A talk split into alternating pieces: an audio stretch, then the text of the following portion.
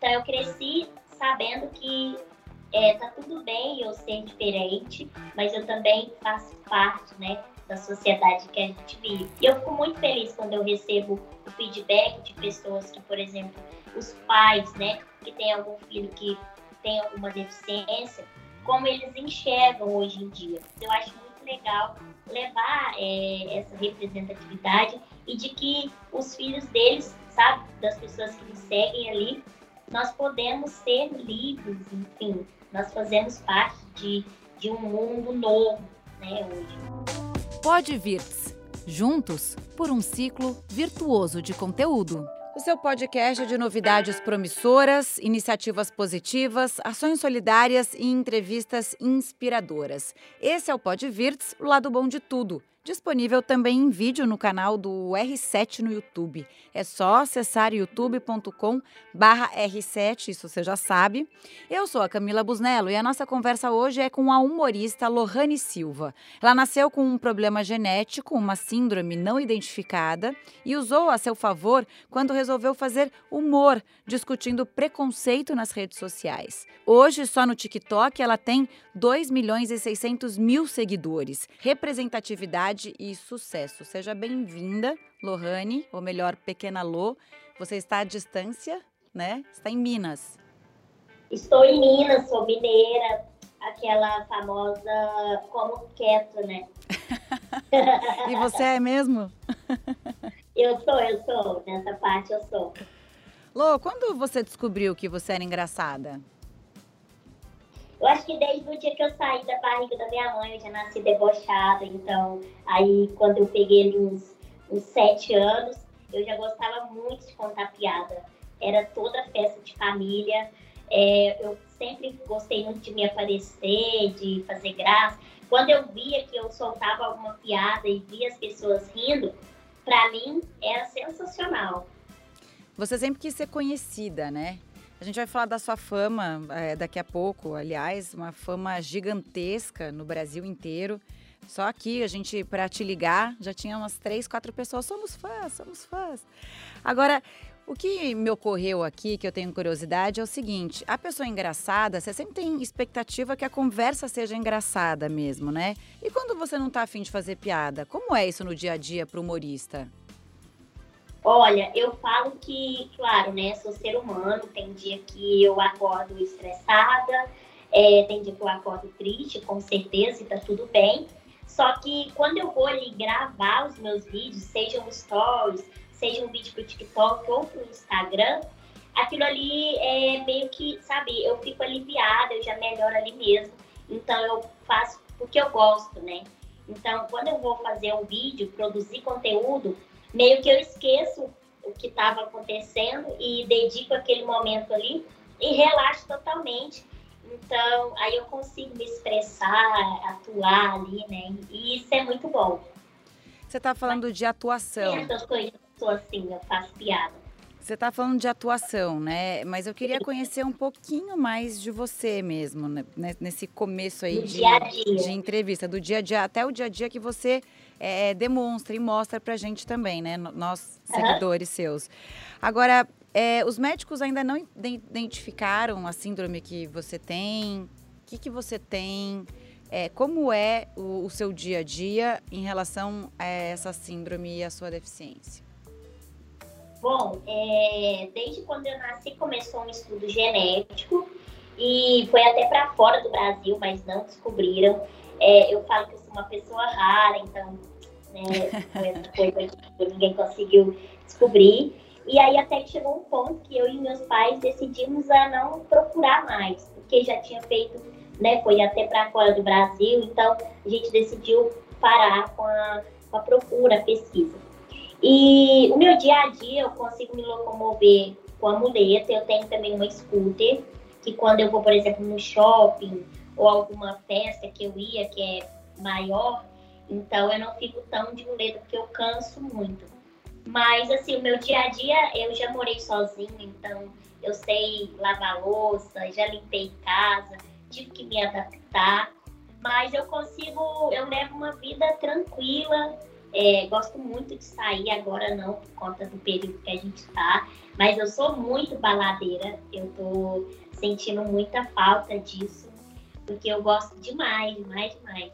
Que tipo de balada? Churrasco? Balada mesmo? Aquelas festa? Todas, vamos dizer assim. Me chamou, eu tô indo.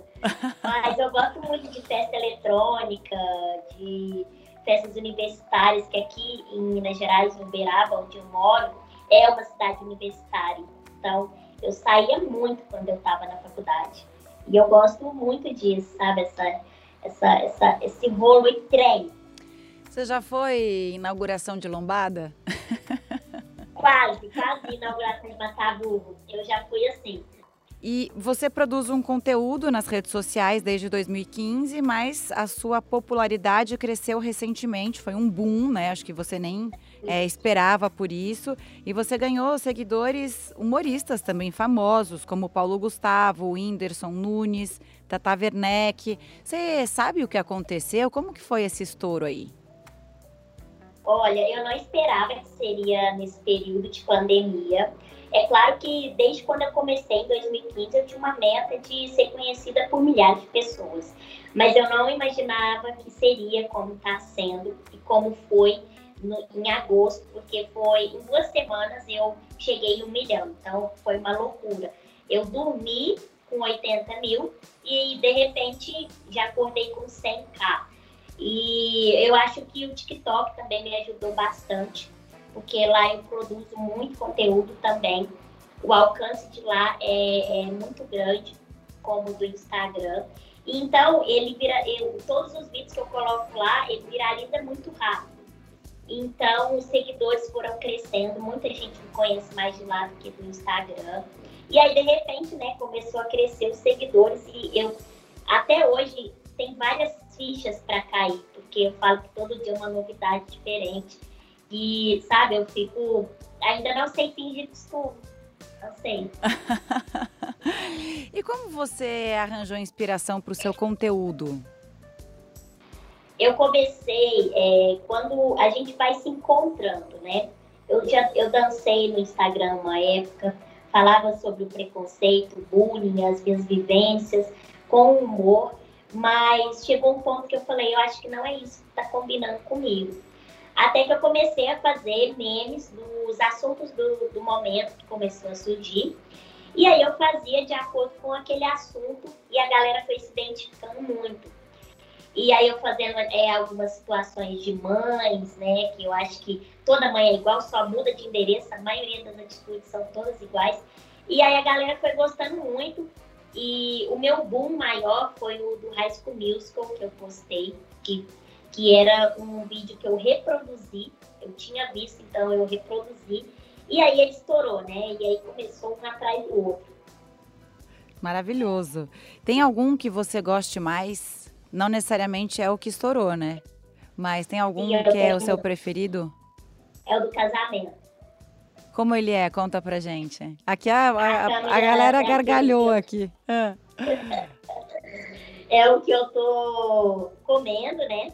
E fingindo que eu tô no casamento. E aí, quando a câmera vem, né? Quando a gente coloca a comida, a câmera vem. E aí eu fico dando tchauzinho, faço coração de boca cheia, fingindo que tá tudo bem. Então, eu acho que ele é um dos meus favoritos.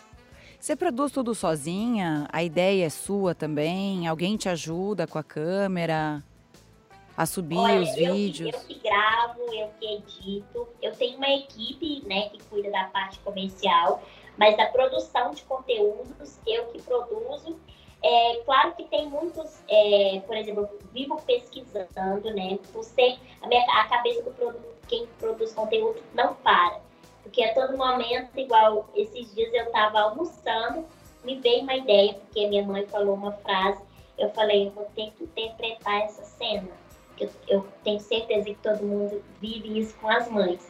Então, vem, vem de repente, tem muitos memes que eu vejo escrito, e aí na hora eu já monto uma cena ali na minha cabeça, que daria um vídeo legal, e aí assim eu vou, vou fazendo. Numa entrevista, você disse que começou a falar né, das suas experiências usando o humor para aliviar, uma certa forma de é, poder colocar isso para fora, né? No começo, a tua maior motivação era o humor ou a discussão do preconceito, a representatividade, que é também tão importante para a gente falar, como o falar do preconceito, né? Em si só. Era, eu acho que assim, desde quando eu comecei, eu tinha, eu sempre gostei do humor, então eu queria ali levar o humor. Porém, eu comecei a falar desses assuntos, das minhas vivências, para levar de uma maneira, né, a mensagem de uma maneira, maneira mais leve para as pessoas que estariam ali assistindo. E deu super certo. No início a galera gostou muito, viralizou demais. Só que eu não tava, eu tava achando que é, o pessoal devia ter uns vídeos mais curtos, porque eu falei, gente, eu acho que não tá fluindo ali. E aí que eu comecei a fazer os memes, mas o assunto eu, eu levo ainda a representatividade, né, com certeza, além do humor. É, num vídeo que eu faço ali, é, eu tô levando alegria, a identificação das pessoas, mas tem uma representatividade ali, por exemplo, de quando eu vou em uma festa, alguns lugares que eu frequento, eu mostro ali, eu faço uma situação que eles vão se identificar, mas ao mesmo tempo levando a representatividade que nós PCDs, pessoas com deficiência, por exemplo, também frequentamos aqueles lugares, os mesmos que as pessoas que não têm deficiência frequente. É, eu quero saber é, como é isso. Você sofreu bullying na escola? Como que você lida com esse tipo de preconceito? Tem aquela história do capacitismo, né? Que você deve saber bem. Fala um pouco Sim. da tua história e, e como é viver isso. Olha, eu não, desde quando eu entrei na escola, eu não sofri, é, não passei por situações de preconceito, não sofri bullying, porque eu já era uma criança que eu era muito comunicativa, então eu já chegava, fazia amizade ali, mas teve algumas situações durante a minha vida, assim, quando eu já estava mais velha, com os meus 20 anos, que eu passei por uma situação de que o taxista não quis levar eu e a galera que eu tava, porque eu tava com a minha scooter, então ele falou que o porta-malas dele não ia caber, ele saiu andando. Então, essa foi uma das situações que eu passei. Teve algumas outras também, mas eu acho que eu olho para essas pessoas, igual eu falo sempre, talvez ali né, não é nem um preconceito. Tem pessoas que, claro, faz porque não gosta ou não sabe lidar, então é a maneira que ela reage. Mas muitas pessoas também é por falta de informação, de não saber como chegar, conversar, falar, é, dialogar ali com a gente. Porque quando eu comecei no YouTube, gerou um, um impacto, assim, quem me, me assistia.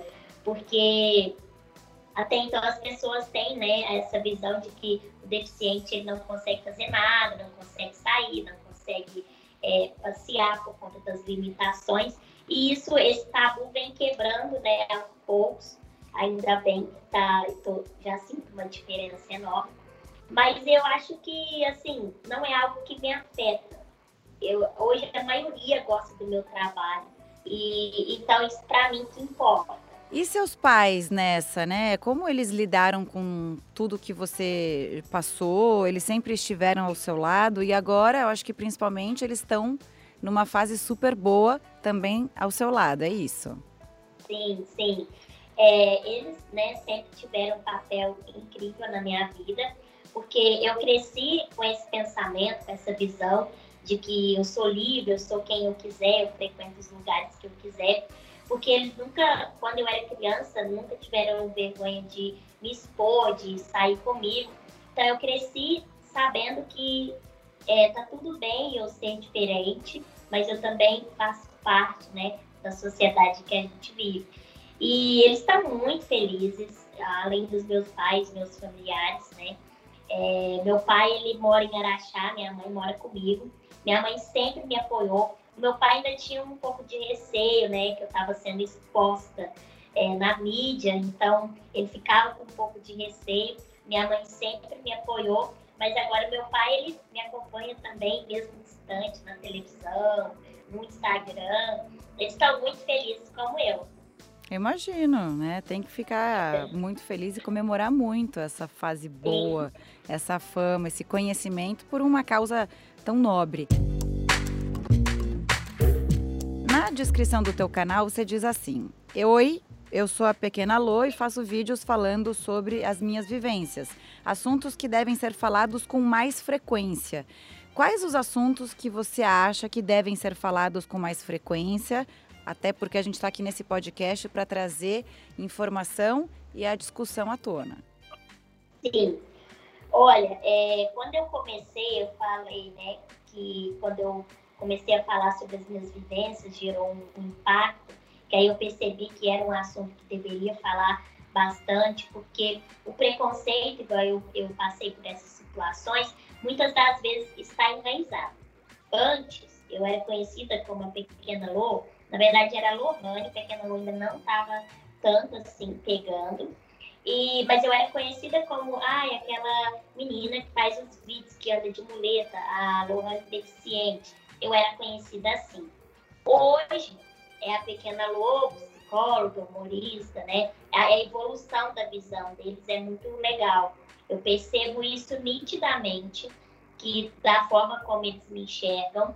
E os assuntos né, que, que eu falo é essa representatividade no modo geral. Hoje em dia eu tenho contato com, com pessoas com deficiência que também estão na internet levando essa mensagem de representatividade, de que somos diferentes, mas também fazemos parte da sociedade. Então, são esses assuntos, sabe? Como preconceito, bullying, né? Ao, ao mesmo tempo, por um vídeo ali de humor que eu faço, é uma, é uma situação que talvez mude a, a visão das pessoas que eles têm em relação a nós. Eu falo no, no ser humano no geral. É aceitar o outro como ele é, a empatia também, né? Que tem que ser que as pessoas às vezes esquecem um pouco, mas é, são esses, acho que são essas situações mesmo do dia a dia.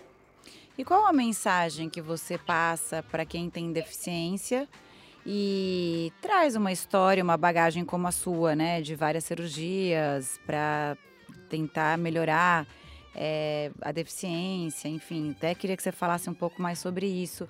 E aí você, com tudo que você aprendeu de evolução, você foi para a faculdade, se formou em psicologia, hoje é humorista. Como é essa nova Pequena Lô? Ah, eu, é, além da formatura, que foi uma das conquistas também incríveis que eu tive, é, que foi em janeiro, eu sou recém-formada, e aí depois veio a quarentena e essa outra conquista gigantesca. Mas é muito gratificante para mim, eu recebo muitos feedbacks de pessoas com deficiência e a maioria também, que é muito legal isso, pessoas que não têm nenhuma deficiência, mas que me mandam mensagem falando que tem hoje uma visão diferente do mundo no geral, das pessoas no geral, porque é, querendo ou não, ver uma mensagem ali naquele vídeo, naquela situação. E eu fico muito feliz quando eu recebo o feedback de pessoas que, por exemplo, os pais, né, que tem algum filho que tem alguma deficiência, como eles enxergam hoje em dia. Porque os pais acabam tendo medo de, por exemplo, protegem muitos filhos em determinadas situações por conta da, da sociedade ali, que ele vai sofrer, né? Algum tipo de preconceito, seja uma, um olhar, porque as pessoas olham, isso é normal, quando eu era criança. É, hoje eu tenho totalmente outra opinião sobre isso. Mas quando a gente é, quando eu era criança, que eu andava no shopping, por exemplo, e eu tava de cadeira de rodas, todo mundo olha, né? E são diversos olhares. Tem aquele que olha por dó, tem que olha de curiosidade, que teve até uma vez que bateu a cabeça no vidro, de tanto que ele estava curioso. E então são diversos olhares ali, mas eu acho muito legal levar é, essa representatividade e de que os filhos deles, sabe, das pessoas que me seguem ali, nós podemos ser livres, enfim, nós fazemos parte de, de um mundo novo, né, hoje. Você procurou psicologia exatamente para poder lidar ou ajudar outras pessoas? Você pretende atender como psicóloga, você vai seguir essa carreira como humorista, vai fazer tudo junto, porque pelo que eu tô vendo, você é porreta, né? Não para um segundo.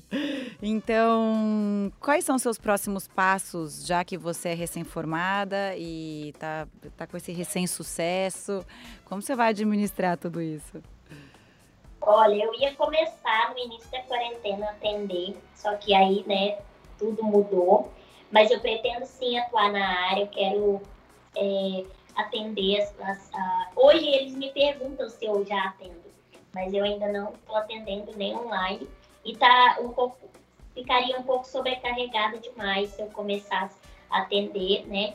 E conciliar com a carreira de humorista, enfim, a produção de conteúdos. Mas eu quero sim no futuro ter projeto. Mas eu também quero fazer teatro, né? Eu quero ser, eu quero ter o meu programa de televisão, meu talk show, então, são, são várias coisas ali, mas eu acho que ao mesmo tempo uma liga na outra.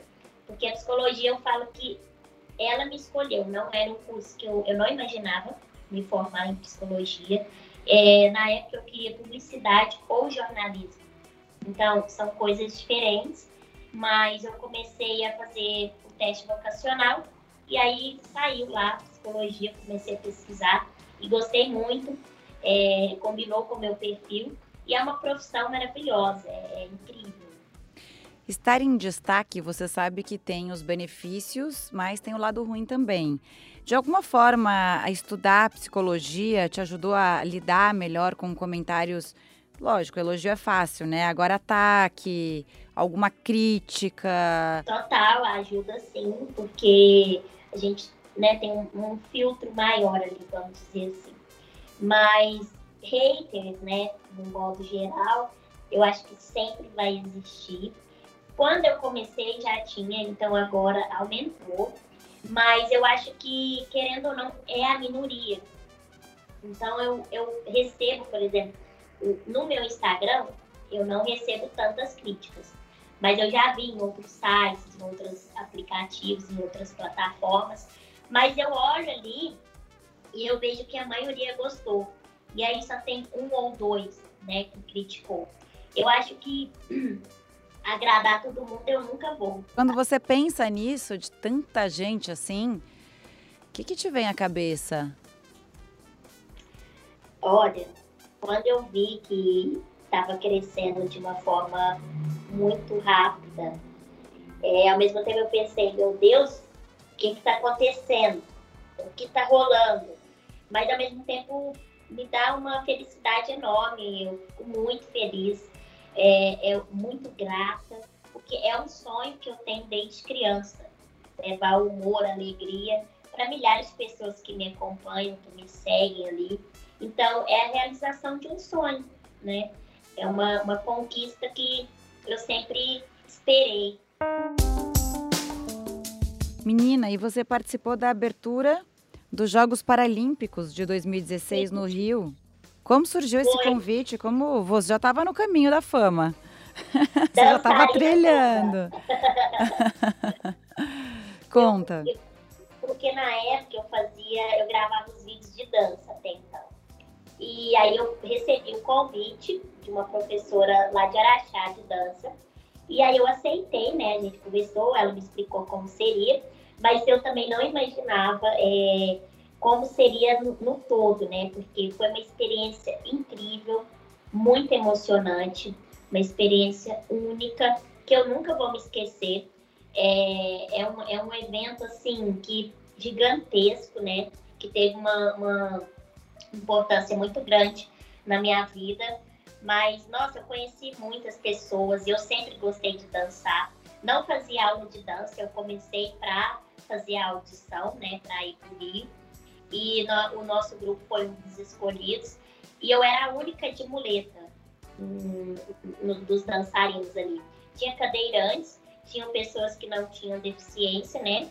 E tinha eu de muleta, que era a única. Então, para mim, foi, foi algo muito legal, muito diferente. Foi incrível. Você dança bem? Tá fazendo aula? Ah, eu danço, né? é bom, eu né? Gosto. Você não pensa em nada, só vem uma alegria e uma vontade de colocar aquilo para fora, naquela energia positiva. Eu gosto demais. E pelo que eu percebi, a scooter, que você já falou várias vezes aqui na entrevista, ele não é só um meio de locomoção, porque é seu símbolo também no canal. Desde Sim. quando você pilota scooter, você é uma boa pilota como é uma boa dançarina ou é melhor dançar? Os dois, aquelas que não querem se gabar. Se acha, né? Se acha. tá se achando. Às vezes eu sou meio leonina. Somos duas, então, hein? É, eu, eu, eu tenho carteira, tirei carteira de carro já. A scooter não precisa de carteira de motorista. Mas eu comecei a dirigir ela, é, que ela começou a fazer né, um sucesso, que principalmente nas festas quando eu vou. É, foi em 2015, quando. Não, foi em 2014, quando eu morei em Uberlândia, que eu fazia o cursinho lá. Foi a primeira vez que eu saí de casa. Eu tinha 17 anos. Então eu fui morar com as minhas amigas em, em Uberlândia. Morei lá cinco meses. Aí depois eu vim para Uberaba, onde eu me formei, que eu tô hoje em dia. Então, assim, desde 2014 que eu dirijo ela e ela é super minha companheira. E você gosta, já virou uma marca registrada também, né? E pelo jeito você não para quieta. Não. não, não para. Eu gosto de mudanças, eu amo. No Instagram, a impressão é que seus vídeos são mais pessoais mesmo, né? Você mostra um pouco do seu dia a dia. É, por que, que o, o Instagram você tem uma linha um pouco diferente do que do TikTok? Bom, no, no Instagram, nos stories ali, eu mostro mais meu dia a dia, porque a galera gosta muito, eles perguntam para me acompanhar, né? Conhecer um pouco mais da Lohane, vamos dizer. E no feed é quase a mesma coisa do TikTok. Nem todos os vídeos de lá eu coloco no Instagram, porque eu acho que às vezes não gera tanta identificação em quem me segue no Instagram como gerou no, no, no TikTok e também tem o Twitter, né? Que lá tem muita gente que me acompanha. Então, a linha de lá também, o segmento, nem sempre eu posto vídeos lá, eu, eu escrevo mais, porque é a maneira como o Twitter funciona. Então, tem que ter esse filtro, né? De qual vídeo vai, qual vídeo não. Mas no Instagram, eles se sentem mais próximos a mim por conta dos stories. Que todos os dias eu acordo, converso com eles ali ao mesmo tempo eu posto o vídeo no feed, mas ainda tenho stories para eles conhecerem um pouco mais sobre mim. E esse ano, esses vídeos todos que viralizaram no TikTok, você procurava, você falou já, né? Ficar conhecida, Sim. mas a visibilidade era secundária. Como era essa escala? A representatividade vinha em primeiro lugar e a responsabilidade deve ter aumentado bastante agora com tanto seguidor. Sim, aumenta, né? Porque eu sempre tive esse cuidado, esse filtro do que eu vou falar ali, do que eu vou gravar, do que eu vou postar, porque o meu público ele vai da criança até o idoso. Então é uma, uma tem uma variação muito grande. Então sempre tive esse cuidado do que falar, do que postar, mas eu acho que em primeiro lugar, né, quando eu quis é, tinha uma meta de ser conhecida, era levar essa representatividade, mas também de mostrar para as pessoas, é, tentar, né, de, levando o humor ali em situações do dia a dia, mostrando que nós também temos um lugar é, nesse, nesse mundo que a gente vive hoje. Acho que é o principal. E você acha então, nesse sentido, nesse caminho, que a internet, apesar de tudo, ela é mais inclusiva hoje do que era quando você começou? Eu acho que sim. Eu vejo uma evolução do, desde 2015 para agora. Eu vejo que ela tem, assim, eu conheço, tenho mais contato com pessoas que também estão na internet, que são PCDs, pessoas com deficiência quando eu comecei, eu não tinha esse contato, eu não conhecia tantas pessoas assim. Então, está aumentando, eu vejo que está evoluindo, essa mensagem ela está sendo né, espalhada por aí. Então, isso é muito legal. Conta para mim, é, o que, que você está achando desse sucesso todo? Você é reconhecida na rua? As pessoas é, entram em contato com você e dizem o quê pelas redes sociais? Alguém já pediu seu telefone? Me conta alguma coisa engraçada. Olha, é uma, é uma loucura, viu, para falar a verdade. Eu estava sete meses em casa, confinada, porque eu sou do grupo de risco. Então, eu não estava saindo para lugar nenhum. Eu não pisava nem no hall do, do, do meu apartamento aqui, porque eu estava total, eu sou asmática, então eu estava é, sete meses sem sair para lugar nenhum. Já vai fazer quase um ano que eu não vejo meus amigos, não sei nem o que é balada, nem nada. E aí eu saí agora, né? Fui pro Rio de Janeiro gravar um, participar do clipe. E aí eu tive uma noção ali, porque eu, eu até então não sabia como estava o mundo lá fora.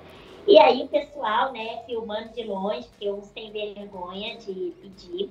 E aí você só vê né, filmando assim, e aí quando você olha já descem o celular. Muita gente veio pedir foto. Teve uma menina que esses dias, ela começou a passar mal.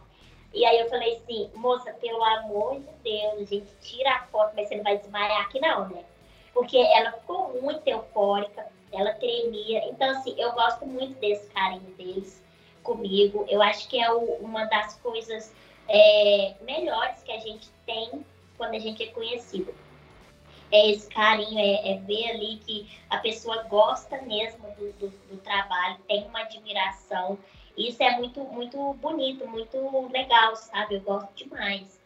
Lô, a gente tem uma tradição aqui no Pod Virts, que é encerrar a entrevista perguntando o futuro em uma palavra o que é para você. Só não vale balada, tá? Mas a gente queria saber qual é essa palavra que representa o futuro para você. Amor.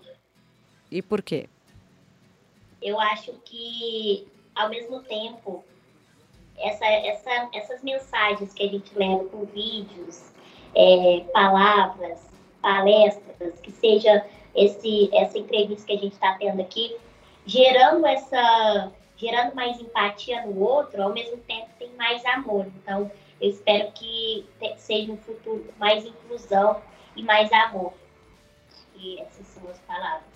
Perfeito. Obrigada pela participação aqui no Pod Virts. Essa foi mais uma edição do Pod Virts, o lado bom de tudo, um podcast para propagar iniciativas positivas, ações solidárias, novidades promissoras e entrevistas inspiradoras, como essa da Pequena Lô. Amei. Muito obrigada. Muito obrigada, viu? Foi um prazer. Mais e mais sucesso para você. Prazer te conhecer. Obrigada. Para nós. Beijão.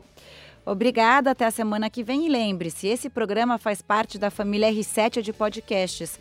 Todos os dias tem novidades para você em r7.com/podcast. Tchau, tchau.